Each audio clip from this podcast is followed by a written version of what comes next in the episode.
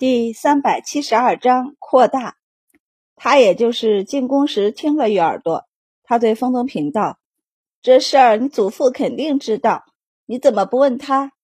封东平就嘀咕道：“我又没考上，祖父怎么会和我说这些？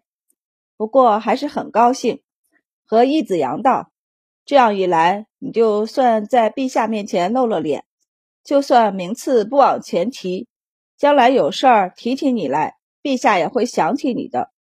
就算想不起，有和一家交好的官员也会暗示一二，让陛下记起的。人脉就是这么用的。易子阳也有些高兴，为感谢周满提供的信息，易子阳又点了一份大肉丸子。满宝高兴地接受了。风宗平就问他：“你们实验做得怎么样了？”太医院正在做天花试验的事儿，并没有大肆宣扬，只朝中一些官员知道。封宗平会知道，甚至不是封尚书的意思，而是从白善他们这里知道的。毕竟同在崇文馆，周满突然经常不住宫里，隔三差五才能在食堂里见他一面，所以他便忍不住打听了一下。虽然这事儿不好大肆宣扬。毕竟京郊外特意腾出一块地来养着天花病人，传出去，民众很可能会恐慌。但这也是功绩，而且在朝中也并不是秘密，所以白善直接说了。后果就是，最近一段时间，以赵六郎为首的人能离东郊多远就离多远，现在连东郊的马场都不去了。听说这二十天。东郊马场想凑一次马球赛都凑不起来，简直和前段时间天花肆虐时一模一样。等马场的管事知道是黄庄那边有太医院关起来的天花病人，马场的生意已经惨淡的不行了。他找了东家都没用，用东家的话说，先不说此事是朝中的大臣们的决策，就说现在那房子在的地方。谁能让他们搬出去？忍吧，忍到他们做完实验就好了。那得做多久啊？对方不在意的挥手道：“一个天花病人最多十天半个月的，不是死就是活。多算些时日，二十天也足够了。且先等着吧。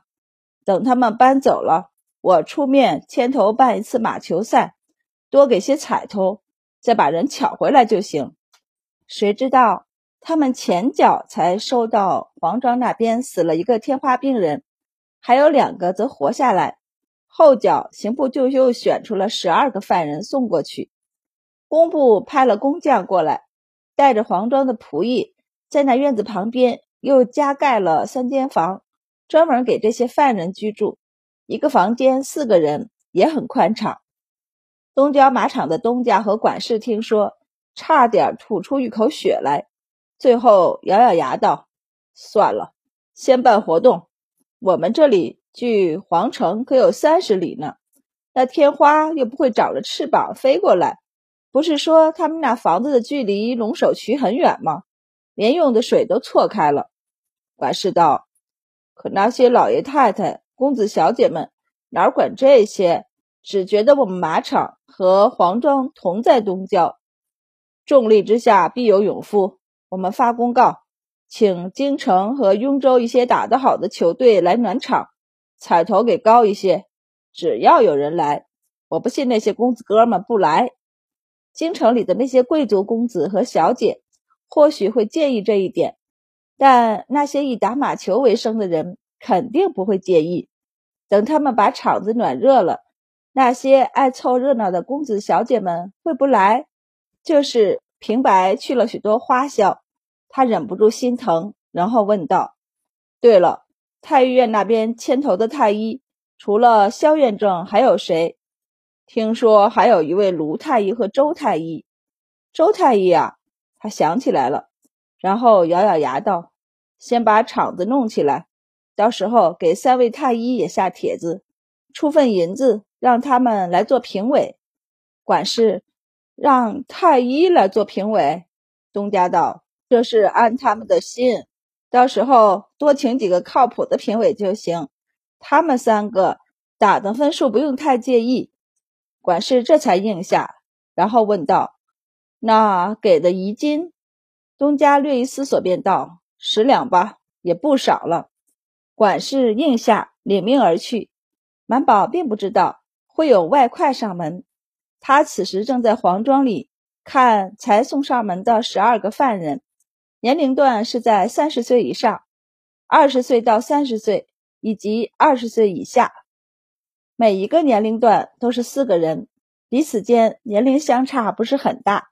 满宝将他们编号，从四号开始往下，依旧是依照年龄大小来排，一直排到十五号。十五号年纪最小，四个人一间房。编号好了以后，还写了一张纸条贴在他们的床头，以让仆役和犯人们更好的对号入座。满宝和萧院正、卢太医。给他们检查过身体，便道：“先休养几天，我再开始。”然后同样给他们开了膳食的方子。隔壁活下来的二号和三号则没了这样的待遇，但吃喝还是比牢里要好很多。而且因为他们身上已经没有天花病毒，因此萧远正让人把他们的镣铐去了，然后安排进仆役中。和仆役们一起照顾新来的十二个人，他道：“反正把他们送回刑部，也是待在牢里长虫，还不如留在这里物尽其用。而且我也想看一看，他们持续接触天花病人，还会不会染上。”满宝和卢太医点头表示赞同。仆役们和外面守着的禁军已经都很有经验。并不用他们三位太医过多操心，只是开了膳食的方子，再给他们扎针调理身体而已。工部来的工匠还带着人在院子的另一边修了三间房，中间的一间是药房，左右两间则是太医们休息的房间。这样一来，他们就不用走出老远去换洗，而且药柜也不用再放在堂屋里。连一直守在箱子里的天花豆荚也被移到了药房里锁好。等忙完了一切，三天就这样过去了。满宝和肖远正检查了一下十二个病人的身体情况后，再过两天应该就可以开始种豆了。肖远正也这么认为。这次的基数比上次更大些，而且也更周全。说起来，他还是有些紧张的。希望一切都顺利吧。检查完了身体，满宝便收了药箱告辞。现在豆苗还没开始种，所以他们不用值夜。萧远正便和他一起走。只是马车才出了黄庄不远，两匹快马往这边飞驰而来，就要与他们擦肩而过时，勒住马叫道：“这里可是周太医。”满宝掀开车帘，看到来人，惊讶的道：“明礼。”你怎么来了？明理大喜，满小姐，小的正要去请您呢。我们夫人要生了。满宝一听，立即拎着药箱下车，和萧元正道：“萧元正，我和他们先去，就不回太医院了。”萧元正看了一下时间，这会儿也下午了，下个早班也没什么，于是点头答应了。满宝就从另一个护卫手里接过他的马，跨上去便走。萧太医看了眼被撇下来的护卫，招手道：“走吧，送你一程。”多谢大人。满宝快马的往唐家赶。好在东郊这里有另一道城门进入，一进去就是内城，穿过四个坊就到了。到了唐家，早候着的下人立即接过他手里的马。唐夫人屋中一个伺候的嬷嬷专门在等着，等人一下马。便行礼道：“满小姐，我们夫人已经发动了。”满宝提着药箱跟着他走，问道：“没什么异常吧？”嬷嬷道：“都还挺好的，就是比您预估的早了十二天。我们夫人有些心慌。”满宝便安抚道：“她是双胎，早一些也是正常的。”嬷嬷也有些这方面的经验，而且一早知道他们夫人怀的是双胎。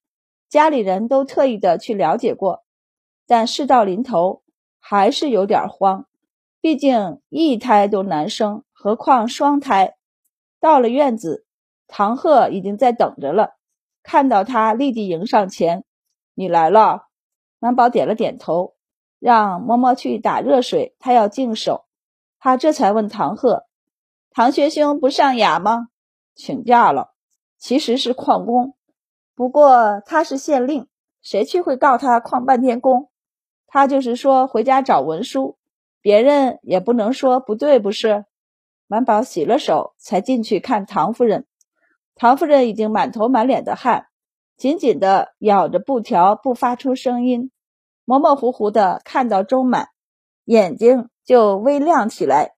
稳婆和周满也熟，毕竟这段时间他经常上门给唐夫人检查，而且这位周太医在京城稳婆界可是赫赫有名的，小小年纪便成功的接生了两个必死的孕妇。其中一个还开腹了，所以稳婆立即让开半个身让他看。周太医夫人头晕，使不上力气。满宝先去看了一下生产的情况，然后去摸她的脉，问道：“发作有多长时间了？”一个稳婆看了一下沙漏后道：“有三刻钟了，既不长也不短了。她这是第二胎了，按说生产会快一些的。”满宝轻声问唐夫人：“雪嫂觉得呼吸困难？”唐夫人也知道自己的状况不对，一边深呼吸一边道：“也不知怎么了，这两日头一直有些晕。刚才羊水流下来的时候，干脆一点力气也没有了。”满宝安抚道：“没事儿，我给你扎几针，再喝一碗药就好了。你现在先存着力气，现在羊水还足。”孩子暂时不会有事儿。说罢，转身就去开药方，将方子交给丫鬟后道：“速熬来，要快。”丫鬟一听，不敢怠慢，立即接了方子就往外跑。满宝则打开针袋，给唐夫人扎针。针才扎下去不久，他就精神微振，感觉呼吸顺畅了许多。满宝看着他的脸色，摸了摸他的脉后。便继续取针，却是扎向他的脑袋。两个稳婆看得目瞪口呆，不是生产吗？怎么不扎肚子，去扎脑袋的？满宝在他脑袋上扎了六根针，眼见着他微微合双眼，似乎是睡过去了，这才去摸他的肚子，和两个稳婆低声交流。我摸着孩子的胎位没变，是周太医教夫人做的动作不错。所以胎位一直很正，满宝满意的点头，重新取了针来扎，让孩子在肚子里更舒服些，这样留给唐夫人的时间更多一点。屋里一下安静下来，一直等了足有两刻钟，满宝这才取针，短暂的眯了一下的唐夫人，再睁开眼睛时就精神了不少。丫鬟也将紧急熬好的药端了上来。他们还用冷水泡了一下降温，现在药温刚刚好。他端给唐夫人喝，喝了药下去，满宝这才看向他的肚子。我给您揉一揉，一会儿力气上来就听稳婆的话。唐夫人点头，满宝便摸向他高高隆起的肚子。或许是周满拔了针，或许是药的原因，本来沉寂的肚子又开始活动起来。唐夫人感觉到钻心的疼，但她知道这其实是好事儿，说明孩子此时很健康。满宝推拿了好几下，唐夫人忍不住痛呼出声，她立即将位置让给其中一个稳婆。那稳婆看了一眼打开的宫口，立即道：“好，夫人，我们先吸一口气，憋住，憋住，好，用力往下沉，往下沉。”唐夫人咬紧了牙关，用力。稳婆高兴的道：“对，力气用对了，用对了。夫人，恭喜夫人，您有力气了。再来几下，孩子就下来了。”满宝继续给他揉着肚子，偶尔推一下，给肚子里的孩子助力。又有两个稳婆在一旁指导。第一个孩子很快就生了出来。稳婆小心的接过孩子，剪掉脐带后，交给另一个稳婆，然后继续去看肚子。满宝也摸了摸肚子，和眼神有些涣散的唐夫人道：“还有一个，我们可以暂且歇一歇。”说罢，抽了针，给他扎了几针。脸色有些发白的唐夫人，又略微有了些精神。稳婆看着咂舌，他们要是有这本事，那接生能多活多少人命啊！死在生产一关的产妇，一半是因为胎位不正，还有一半则是因为力气不足了。唐夫人从开始生产就头晕，显然是第二种。他们本来都不抱多少希望了，这一次满宝只扎了半刻钟左右，然后对唐夫人低声叮嘱道：“您先慢慢的调匀呼吸，然后再一起跟着稳婆来。”稳婆立即回神，第一个孩子已经出生，第二个可不能留太久，不然要在里面闷坏的。唐夫人点点头，立即深呼吸几下。跟着稳婆做起动作来，满宝给她推拿，半晌后肚子里总算有了动静，或许是生了第一个，第二个很轻易就生出来。孩子一生出来，稳婆便一惊，她看了一眼周满，周满也看到孩子，他很小，只比稳婆的巴掌大那么一点儿。他皱了皱眉，从他手里接过孩子，清理掉他口鼻中的秽物。摸了摸他的胸口，感触到轻轻的心跳声，便点了点头，低声道：“你先料理夫人，